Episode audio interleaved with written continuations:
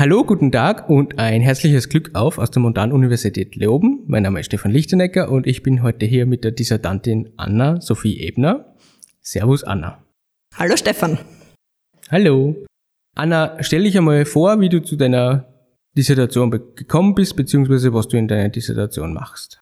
Also mein Name ist eben Anna Ebner, ich habe Werkstoffwissenschaften in Leoben studiert, habe dann den Abschluss dort, mein Diplomingenieur dann im Jahr 2017 abgeschlossen und habe dann mit meiner Dissertation eben begonnen, bin jetzt also quasi schon recht am Ende und kurz vorm Fertigwerden von der Dissertation. Und in meiner Dissertation habe ich mich mit der Forschung, also einer Grundlagenforschung beschäftigt im Bereich der Wasserstoffversprödung von Nickelbasislegierungen. Anna, erzähl uns einmal was über die über Nickelbasislegierungen und ihre Korrosionsbeständigkeit. Ja, also eben Nickelbasislegierungen werden eben sehr gerne eingesetzt, wo eine gute Korrosionsbeständigkeit vonnöten ist, also wo man einfach potenziell eine Gefahr haben, dass Korrosion auftritt. Äh, das sind einfach harsche Bedingungen quasi, zum Beispiel wie es im Offshore-Bereich auf Ölplattformen äh, vorkommen kann oder auch in Gasturbinen im Bereich der Chemieindustrie. Und da werden eben sehr gerne Nickelbasislegierungen eingesetzt, weil sie eine sehr gute Korrosionsbeständigkeit aufweisen. Anna, was genau ist denn diese Nickelbasislegierung? Könntest du das ein bisschen näher ausführen? Okay, also Nickelbasislegierung, am leichtesten kann man das, glaube ich, erklären und vergleichen, wenn man das mit einem Stahl vergleichen. Ein Stahl ist recht gängig, das kennt jeder quasi. Ein Stahl besteht hauptsächlich eben aus Eisen. Wir haben ja schon einiges über Stahl gehört in den vorherigen Podcast-Folgen von der Hanna Schönmeier und dem Michael Göbel. Die beschäftigen sich beide mit Stahl. Und Stahl ist hauptsächlich eben aus Eisen und dann haben wir noch gewisse Legierungselemente drinnen, die nachher die gewünschten Eigenschaften einstellen. Und jetzt haben wir aber bei Eisen oft das Problem, dass das eben ohne Legierungselemente recht anfällig auf Korrosion ist. Da kann man nachher eben Legierungselemente dazugeben, zum Beispiel Nickel, Chrom. Das ist schon mal beim Stahl auch gut für die Korrosionsbeständigkeit. Und wenn wir jetzt aber auf Nummer sicher gehen wollen, kann man einfach sagen, wir nehmen jetzt nicht Eisen als Grundelement, sondern Nickel, weil das immer sehr gute Korrosionsbeständigkeit hat. Und so sind wir jetzt zu unserer Nickel-Basislegierung gekommen, die hauptsächlich also bis zu 50 Prozent aus Nickel besteht und dann eben noch weitere Legierungselemente drinnen hat, um wieder die Eigenschaften einzustellen. Es geht ja speziell um Wasserstoffversprödung von Metallen. Was genau ist denn Wasserstoffversprödung und inwiefern ist Wasserstoffversprödung Korrosion? Okay, also ja, vor Korrosion gibt's sehr viele unterschiedliche Arten. Ich beschäftige mich in meiner Dissertation mit der Wasserstoffversprödung, was quasi eine Unterkategorie ist. Allgemein Korrosion, das gängigste Beispiel, was wieder jeder kennt, ist glaube ich Rost. Stahl, der rostet. Da ist quasi die Umgebungsbedingungen so, dass man Feuchtigkeit hat und Sauerstoff. Dadurch oxidiert das Eisen. Es entsteht Eisenoxid und das ist der klassische Rost, den man eben kennt. Bei unserer Wasserstoffversprödung ist es jetzt so, dass eben nicht Sauerstoff und Feuchtigkeit quasi unser Bösewicht ist, sondern eben der Wasserstoff. Wasserstoff ist das erste Element im Periodensystem, äh, liegt eben gasförmig zum Beispiel vor und was recht besonders dran ist, dadurch im Periodensystem an erster Stelle steht, ist es quasi auch das kleinste Element. Und dadurch hat es auch gewisse Eigenschaften. Es ist sehr klein, es kann sehr gut in unser Metallgitter rein.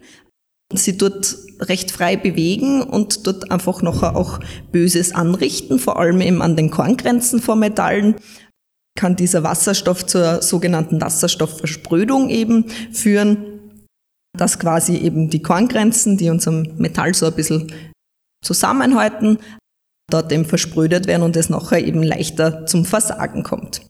Und der Wasserstoff ist eben, ich habe vorher schon erwähnt, dass es gerade in der Öl- und Gasindustrie oft Probleme gibt, weil bei der Förderung von Erdgas können auch gewisse Anteile an Sauergas dabei sein und dieses Sauergas ist eben eine Verbindung aus Schwefel und Wasserstoff und dort kann es nachher eben zu dieser Wasserstoffversprödung zum Beispiel kommen. Anna, du hast gerade Korngrenzen erwähnt. Was genau sind Korngrenzen? Also beim Metall kann man sich das so vorstellen, dass das jetzt nicht eine lose Anordnung von Atomen ist, also unsere Legierungselemente, die sind jetzt nicht einfach alle da reinkaut und sind ganz wild durchmischt, sondern äh, Metall besteht immer aus einer Gitterstruktur, also die, die Atome sind speziell angeordnet.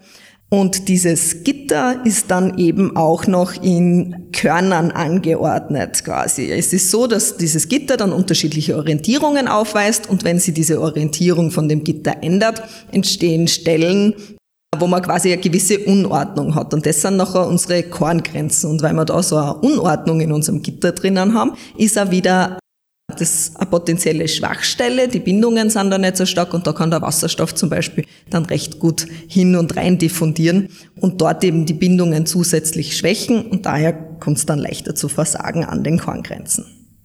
Wie hast du diese Nickel-Basislegierungen untersucht, beziehungsweise wo startet man, wenn man eine Legierung untersuchen möchte?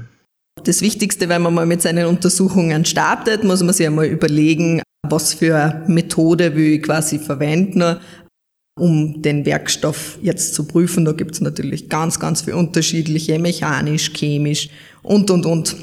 Die Prüfmethode, für die wir uns quasi entschieden haben, ist die sogenannte Nanointentation. Dabei handelt es sich um ein Verfahren der Härteprüfung in einem sehr kleinen Bereich. Also bei der Härteprüfung im Allgemeinen wird eine Diamantspitze Diamant ist bekanntlich ein sehr hartes Material, also eines von den härtesten Materialien, deswegen verwendet man das eben als Messspitze, wird in den Werkstoff reingedrückt, den, den man untersuchen möchte.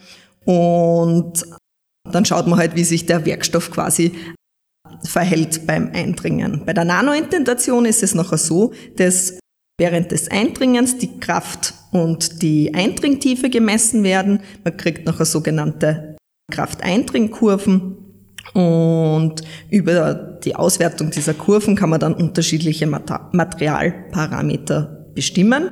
Die klassischsten Parameter, die man da rauskriegen kann, ist einerseits die Härte, wie schon vorher erwähnt, oder auch eben der Elastizitätsmodul.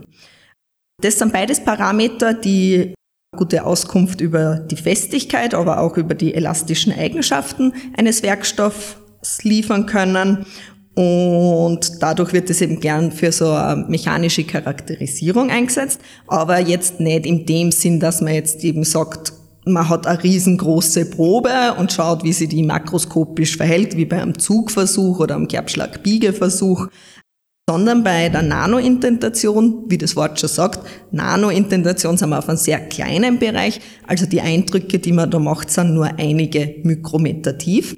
Und da kann man halt einfach wirklich die Struktur des Werkstoffs ein bisschen, zum Beispiel auch diese Korngrenzen, also wenn wir vorher wie von den Körnern und den Korngrenzen schon erzählt, also so Korngrenzen sind nur einige Nanometer dick quasi, die Körner haben ein paar Mikrometer, also wir sind da teilweise kleiner als die Dicke eines menschlichen Haares, so als Vergleich dazu.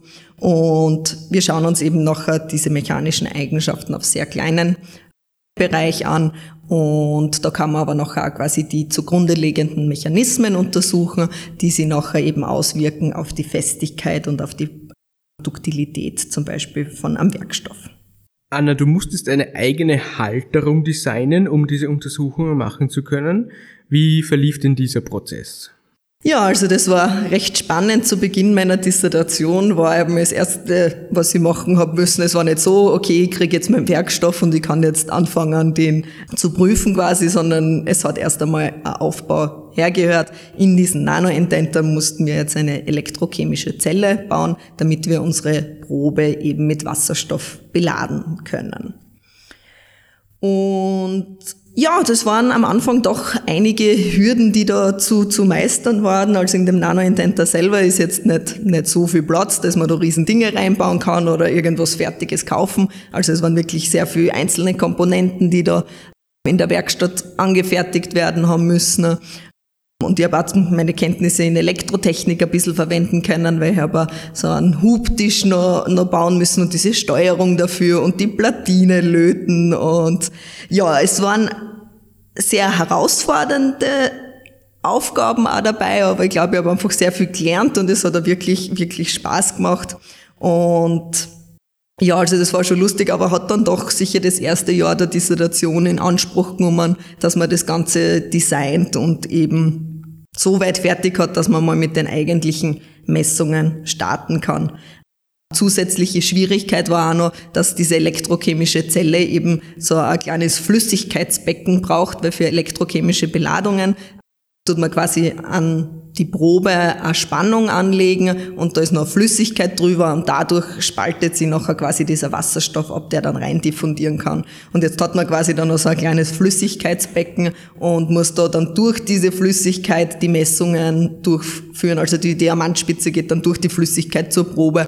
Und das ist dann gar nicht so einfach, da darf halt natürlich nichts ausrinnen. Und ja, das waren halt so die ersten Herausforderungen am Anfang, bis nachher die ganze Methode wirklich gestanden ist. Anna, was hast denn du in deiner Dissertation jetzt herausfinden können bezüglich der Korrosion durch Wasserstoff bei einer Nickelbasislegierung? Ja, also nachdem der Aufbau noch einmal funktioniert hat, äh, sind wir dann eben hergegangen und haben unterschiedliche Legierungen quasi von dieser Nickelbasislegierung oder halt wir haben eine Nickel-Basis-Legierung gehabt und haben uns dann unterschiedliche Versionen angeschaut. Äh, einerseits mit unterschiedlicher äh, Wärmebehandlung, die haben noch ein bisschen unterschiedliche mechanische Eigenschaften eben gehabt. Und wir haben uns aber auch äh, angeschaut, wie sie die chemische Zusammensetzung auf die Wasserstoffversprödung eben auswirken kann, auf die mechanischen Eigenschaften. Also wir haben dann gewisse Legierungselemente dazu gegeben und haben geschaut, wird's besser, wird schlechter und haben ihm so quasi einmal so ein bisschen Grundcharakterisierung gemacht und sind aber nachher auch wirklich bei einer Legierung dann geblieben und sind da ein bisschen mehr ins Detail gegangen, haben uns wirklich angeschaut, wie die Verformungsmechanismen sind, wie ändert sich das mit dem Wasserstoff quasi, wie die Versetzungen da mit dem Wasserstoff eventuell agieren. Und ja, haben eben so auch sehr viel grundlegende Sachen einfach rausfinden können. Aber es ist immer eine super Möglichkeit, eben einmal grob zu schauen, gibt es einen Einfluss vom Wasserstoff oder eben nicht. Anna, wie kann man diese Methode in Zukunft einsetzen? Ja, ich glaube, in der Zukunft ist sehr viel Potenzial eben für dieses Forschungsgebiet rund um den Wasserstoff, weil man hört in den Medien immer mehr quasi, dass Wasserstoff immer mehr Thema wird, sei es eben jetzt in Richtung Energiezukunft da ist vor allem der grüne Wasserstoff, der zum Beispiel hergestellt wird aus erneuerbaren Energien, oft ein großes Thema, aber auch in der Mobilität wird Wasserstoff immer präsenter, dass man sagt, dass die E-Autos auch durch äh, wasserstoffbetriebene Autos eben quasi abgelöst werden sollen. Aber da ist, ja, das Ganze ist noch, würde ich sagen, in der Entwicklung, aber dazu muss halt auch einfach Forschung betrieben werden in dem Bereich. Also wir sehen, dass einfach Wasserstoff in vielen Bereichen einfach immer wichtiger wird und dadurch ist es halt auch sehr essentiell, dass man auch die Materialien, die mit dem Wasserstoff dann in Kontakt kommen, einfach untersucht, grundlegend untersucht, wenn Schadensfälle auftreten, schauen, wieso sind die aufgetreten, was sind die Mechanismen, wie kann man das verhindern, dass quasi in Zukunft der Entwicklung in Richtung Wasserstoff einfach jetzt nichts im Wege steht, zumindest nicht, dass wir keine Materialien haben, die wir einsetzen können. Und da ist einfach das eine Methode, die, glaube ich, auch in der Zukunft gut angewendet werden kann. Danke, Anna, für diesen Einblick. Bezüglich Wasserstoff als Energieträger können sich die Leute gern den Podcast von der Katrin Saalbrechter anhören. Ich sag danke, Anna, für dieses Interview dass du dir Zeit genommen hast und ich wünsche dir noch einen schönen Tag. Danke, Anna. Danke, Stefan. Danke und Baba.